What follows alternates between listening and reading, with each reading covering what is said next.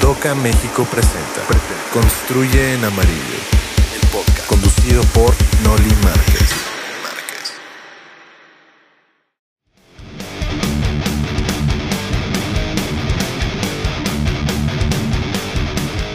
Bienvenidos de nueva cuenta amigos y seguidores de Doca México. Hoy vamos a hablarles de cómo analizar una cotización de Simbra para sus proyectos de construcción. Nos acompaña Israel Quintana, uno de los asesores comerciales de Doca México. Quédense, esto es Construye en Amarillo el podcast.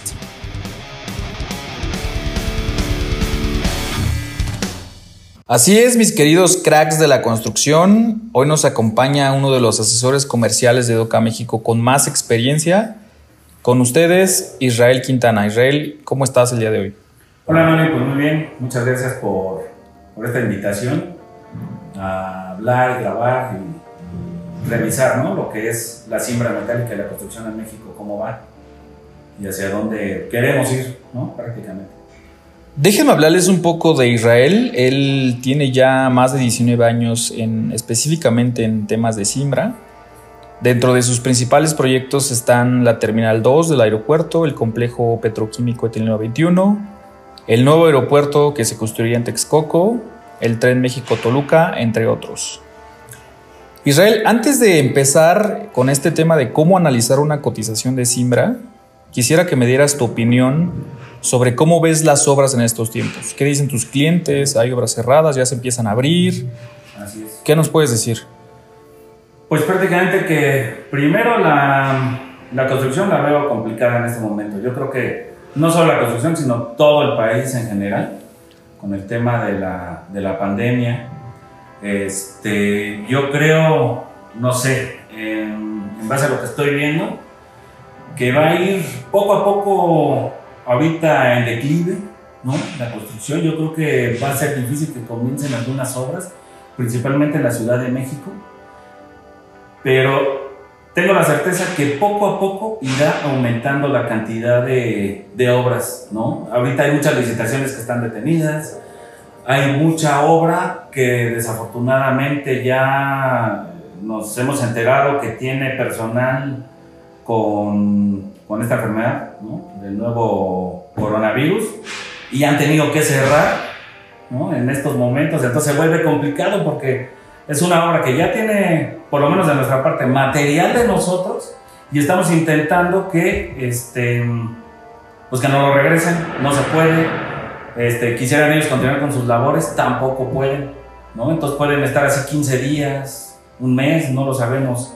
otras obras donde identificaron rápidamente a la persona que tenía este problema del coronavirus, la pudieron quitar, ¿no? De la, o mantenerla en cuarentena desde tiempo, tiempo antes de que con, contagie a, a, los demás y esto provoca que pueda la obra seguir funcionando, ¿no?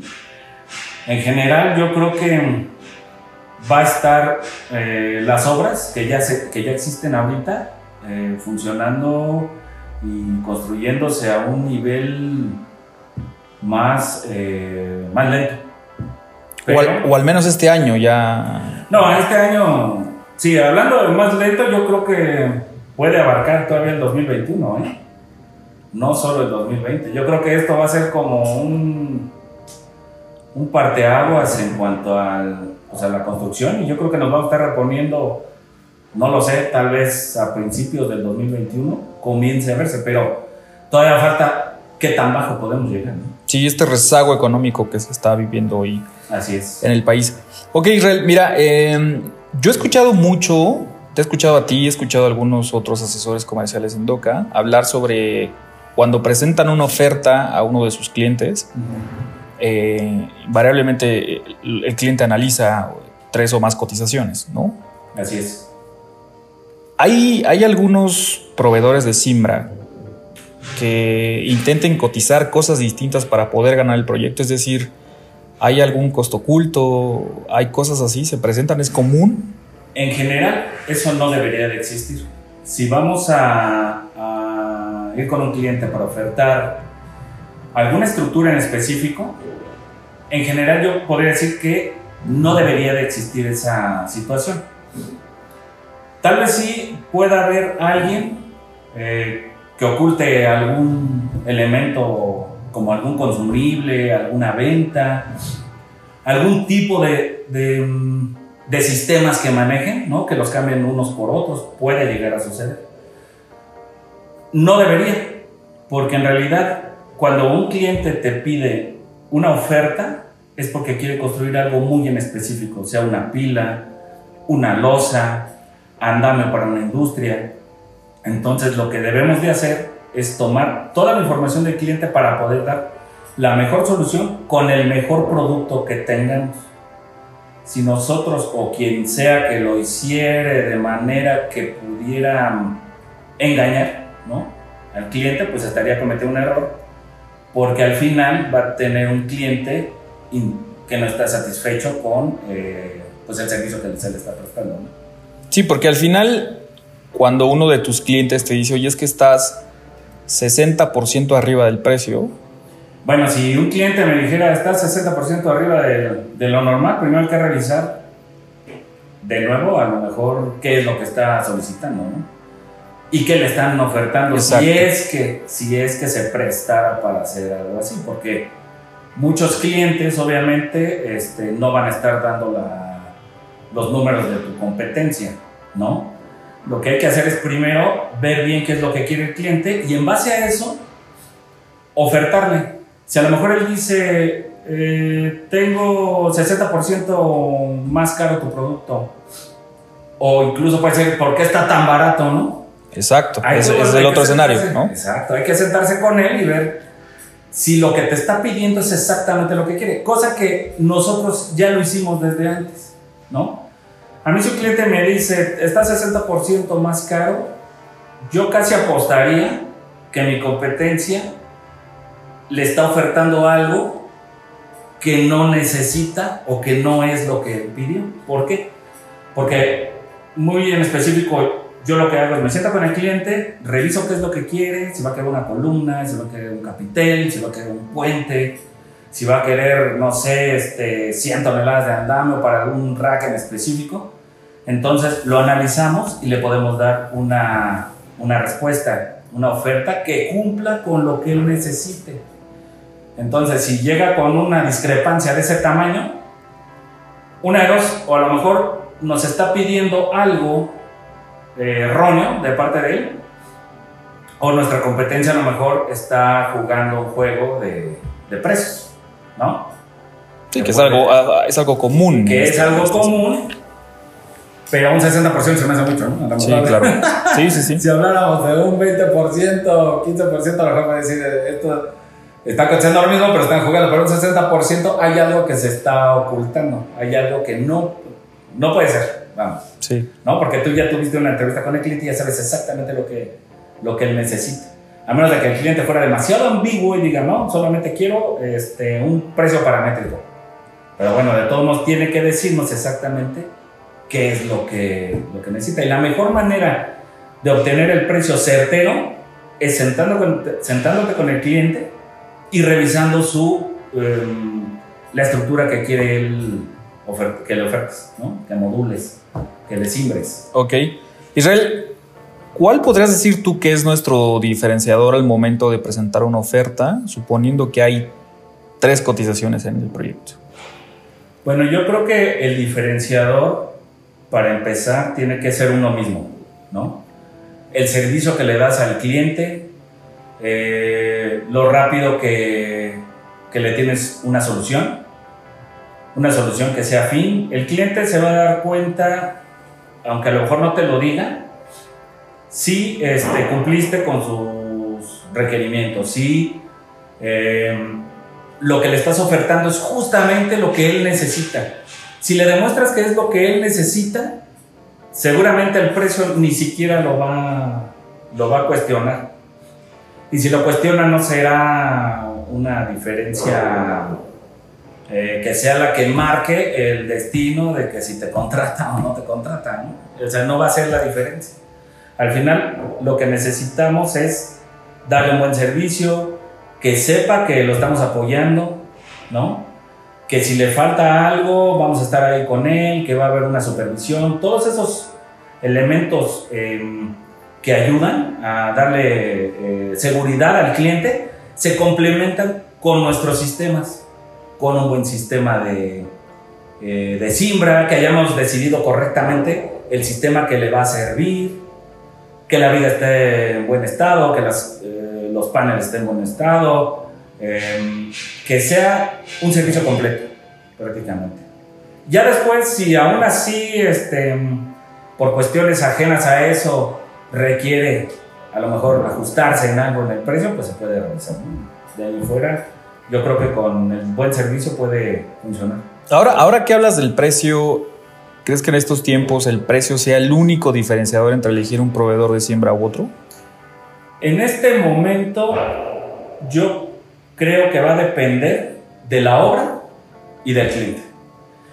Eh, por lo regular, el precio eh, sí es un, una- un diferenciador en México, ¿no? Porque sabemos que el cliente se fija mucho en, en el precio. Pero yo lo que venía ya mirando es que cada vez los clientes se fijaban más en el sistema, en, en resolver los problemas de la obra, más que en el precio. Ahorita, como tú mencionas con lo de la pandemia y el COVID y, y la situación en donde estamos, yo no creo que la diferencia o el diferenciador vaya a ser el precio al 100%, pero debo confesar que va a empezar a tomar más fuerza mientras avanzamos con estos, en estos meses el tema del precio.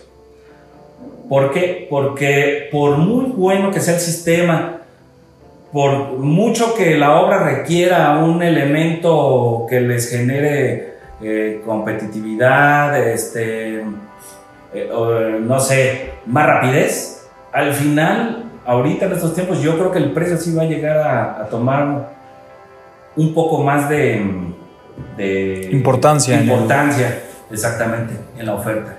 No al 100%, pero sí va a empezar a equilibrarse un poco la balanza en ese aspecto. Oye, Israel, ¿en qué momento tú decides eh, retirarte del proyecto? Cuando hablábamos justamente de estas tres cotizaciones, ¿en qué momento tú decides, sabes qué? Eh, O le dices a tu cliente, sabes qué? Lo siento, no podemos. Pues primero que el cliente ya no quiere, ¿no?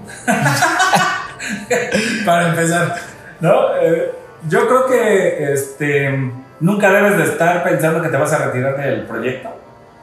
Eh, si a lo mejor pierdes una, una sección del proyecto, estar pendiente de las siguientes este, estructuras del mismo para poder entrar y, y ganártelo. Que yo dijera, no sé, que de plano no voy o no quisiera estar en ese proyecto, tendría que ser, no sé, un proyecto en el que contractualmente tuviera casi que pagarles para que me dejaran trabajar. Cosa que hasta ahorita no ha existido. Entonces yo creo que para retirarte de un proyecto, a menos de que pierdas la licitación, ¿no? Del proyecto completo, o si es de una sección, pues no retirarte, siempre estar tratando de entrar de una u otra forma, ¿no? No hay, no hay un caso que digas, no, no podría. A menos de que fuera un caso de, no sé, que la obra tuviera algún problema legal. ¿no? Podría sería, Sería por algo así, sí podría decir, ¿sabes qué? No hay que meternos porque puede, podemos ahí salir ¿no? trastocados. Pero de ahí fuera no. Ok. Eh, ¿qué, qué podrías decirle a un constructor? ¿Qué puntos, qué consejos al momento de tener en sus manos una cotización de siembra? ¿Qué revisar? ¿Qué, qué- ¿Dónde poner ojo? ¿Dónde poner cuidado? ¿Dónde revisar? ¿Dónde preguntar?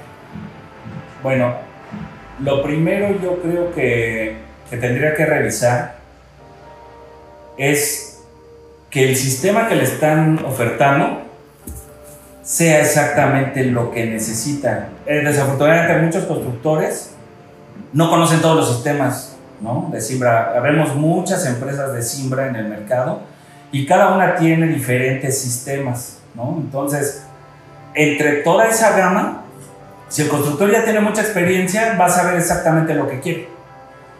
Pero si no, nosotros como vendedores tenemos que llevarlo de la mano y explicarle cómo funciona cada uno de nuestros sistemas y cuál sería el mejor para ellos. ¿Por qué? Porque el constructor, en realidad, aunque tenga mucha experiencia, no sabe todo de la siembra. Entonces, para eso estamos nosotros, para asesorar. Porque al final, más que vendedores, somos asesores comerciales. ¿no? Entonces, no lo puedes dejar solo al constructor, porque incluso puede tomar una decisión errónea, y no porque no te contrate, puede tomar una decisión errónea y puede tener un sistema, incluso puede ser el tuyo, que no es lo mejor para su obra. ¿Y qué va a suceder, suceder después? Que si no le funciona como él quiere, pues se va, ahora sí que va a decir, oye, pues creo que tus sistemas no, no son, no son lo mejor. Pero no es que no sean lo mejor, sino que no se está escogiendo el sistema acorde a ese proyecto. A ese proyecto. Entonces, lo principal siempre es que la persona de ventas, el asesor comercial, obtenga toda la información posible del cliente para hacer una oferta correcta. Si no, pues en realidad estarías ofertando cualquier cosa, ¿no? O sea, estarías ofertando una columna con un acabado aparente cuando lo quieren un acabado arquitectónico, ¿no? Entonces, puede ser que ahí este, digan, ¡ay, qué barato! ¿Cierto? Exacto. Pero a la hora de desimbrar se van a dar cuenta que, que no era lo que estaban buscando. Entonces yo creo que un constructor lo primero que tiene que hacer, no solo revisar la oferta, porque obviamente la tiene que revisar, ver los puntos de cantidad de metros cuadrados que le están ofertando, si se acomoda esos metros cuadrados a lo que él tenía en su mente que iba a, colar en su momento, eh, alturas, em, toda una serie de cosas que obviamente como el sistema, pero al final, después de ese análisis, tiene que hablarle al asesor comercial, o el asesor comercial tiene que estar muy pendiente para todas esas dudas que él va a tener. Porque aunque lo sepa, de todos modos nuestros sistemas se van innovando. Entonces cuando vas, vas innovando, si, ahorita nosotros innovamos, obviamente el constructor no lo sabe hasta que no lo vaya a contratar. Así es. O aunque hagamos una campaña y le digamos, ¿sabes qué? Vamos a innovar las vigas, ahora las vigas serán así, este, quiero que las veas, podemos este, traer gente para que las mire, pero aún así hay que estar muy de la mano con él, porque si, le, si a lo mejor un cambio en las vigas, yo le digo, ahora el sistema va a tener este tipo de, de elementos, ¿no? Y yo necesito estar con él para explicarle cómo funciona, traerlo, llevarle una muestra. O sea, al final el constructor, aunque tenga mucha experiencia, nosotros siempre estamos innovando. Entonces, en, en algún momento le va a hacer falta nuestra asesoría. Entonces, lo principal, un constructor que se tiene, eh, que quiere tener eh, unas bases certeras para, para saber qué siembra va a elegir, es acercarse al asesor y, que, y que le explique cómo va a, cuál, es, cuál es nuestra postura para poder construir su, su proyecto. Obviamente hay muchos asesores de cada empresa, cada compañía la tiene, obviamente muchos dirán, este, no, la mejor es la mía, ¿no? Mi sistema es el más óptimo, sí, es, es obvio que lo vas a, decir, pero yo creo que un asesor tiene que verlo de una manera más global. A lo mejor no, no que le digan a un cliente, y yo creo que se me hace muy importante, no hablar del producto en sí. Voy a poner un ejemplo. Si vas a construir una losa, yo hablaría de un sistema de vigas con puntales, ¿no? De entrada no, no le voy a decir mi sistema Docaflex, porque para empezar no lo conoce, ni tiene idea. Sí, claro. Ni sabe por qué se llama así. Sí, a lo mejor está referenciado solamente en la presentación, pero la explicación es distinta. Exactamente, entonces desde ahí tenemos que partir, entonces de ahí ya lo llevas de la mano hasta revisar pues todo, todo el sistema de cine que va a necesitar. Ok. Israel, en estos 19 años has estado en miles de negociaciones. ¿no? Eh, ¿Podrías contarnos alguna experiencia de alguna, alguna negociación que se haya tornado complicada? O sea, que te haya costado trabajo conseguir ese proyecto, que hayan sido muchas juntas, muchas revisiones. ¿Podrías compartirnos eh, alguna experiencia que tuviste? Tengo dos. Uno desafortunadamente ya no está. ok. Uno que yo creo que me costó muchísimo trabajo, que es el que te comento, es el aeropuerto de Texcoco, ¿no? Empecé las negociaciones casi dos años antes este, con los clientes. No voy a decir nombres, pero eh, estuve dos años con ellos revisando planos, revisando eh, cómo iban a querer su avance, dónde íbamos a meter la simbra, dónde van a requerir más andamio. De hecho, yo estaba en otra empresa, ¿no? Antes de que, estuviera aquí en, en, DOCA, estaba en otra empresa. Y desde entonces yo ya veía ese, ese proyecto. Ahora sí que eh, macheteándole, ¿no? Como dicen, para podérmelo ganar. Entonces estuve muy comprometido. Duramos casi dos años revisando y revisando y revisando planos Afortunadamente al final se nos adjudicó la parte central del aeropuerto de Texcoco. Ya lo demás, pues es historia, ya saben cómo terminó todo el, el show. Pero bueno, es un, fue un proyecto muy importante que tuve muchísima, muchísimo trabajo, desde ofertas, rehacer la oferta, em, qué pasaría si la cuelo primero dichas columnas, si no, si las cambio, este, cambios en el proyecto, no, fue una cosa muy, muy padre, la verdad, porque a mí me gustaba, puede ser me gustaba mucho ese proyecto. Y este, y lo hice con muchas ganas. Yo creo que ahí se notó mucho la diferencia para poder, para poder estar en él. Y el otro proyecto fue eh, una ampliación de la refinería de Tula con la planta de coque. Igual fue un proyecto muy bueno, muy interesante. Columnas de 3x3, eh, subían hasta una altura de 30 metros, una losa de 3 metros de espesor a 10 metros de, a 30 metros de altura, 20 metros de altura, eh, losas chute, que eran unas losas de un metro de espesor con una inclinación de 45 grados y teníamos que colarlos. Fue no solo en el papel, no solo en la negociación, sino a la hora de la ejecución, estar ahí con ellos, eh, revisar que se colara correctamente, fue bastante interesante. Esas dos obras creo que han sido las que más trabajo me han costado. Hay otra obra muy grande que fue la de Tileno 21. Debo confesar que en esa ocasión no fue, eh, aunque tardó, aunque tardó un poco de tiempo para que me la pudieran, este, me la pudiera ganar, fue en realidad unos cuatro meses más o menos Afortunadamente ahí ninguno de mis compañeros, ni internos ni de competencia, se acercó al proyecto. Fui el único que llegó. Entonces era más fácil, ¿no? Al final, a lo mejor si todos se hubieran interesado en el proyecto, no hubieran llegado tarde y hubiera sido un poco más pelea. ¿no? Sí, hubiéramos entrado en el juego de los precios. Exactamente, pero afortunadamente, este, pues no, no, no entregaron sus ofertas, parece que no, no, este, pues no se les hacía atractivo. Como en un inicio nos pidieron una sección muy pequeña, pues yo creo que todos pensaron, ah, no, no voy, ¿no? Ya después cuando vieron el tamaño que tenía, ya como que se arrepintieron algunos. Perfecto, Israel. Israel, muchas gracias por aceptar esta invitación y compartir estas experiencias con, con nosotros. Que sigan los éxitos Cualquier cosa que necesites, aquí estamos. Ojalá grabemos muchos podcasts más. Esperemos que sí. Y eh, seguimos juntos en esto de, del tema de la pandemia y ojalá, ojalá vengan tiempos, tiempos mejores. Exactamente. Sí, yo creo que, yo creo que sí van a venir tiempos mejores. Ya nada más eh, pues en lo que se estabiliza esto, o, o como sea, tocamos fondo y ya de ahí para arriba. ¿no? Porque todavía no tocamos fondo. Así es, todavía, todavía nos falta, ¿no? Así es.